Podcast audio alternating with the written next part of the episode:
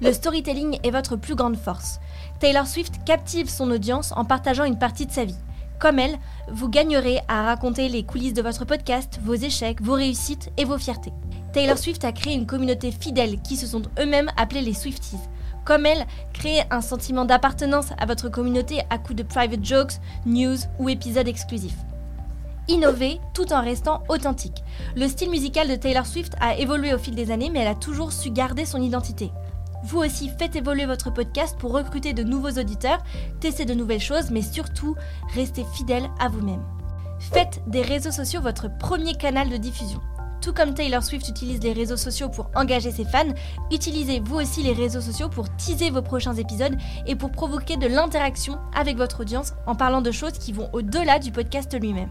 Ne laissez pas votre audience vous oublier. Taylor Swift reste au centre de l'attention grâce à ses sorties d'albums, de documentaires et de films fréquentes.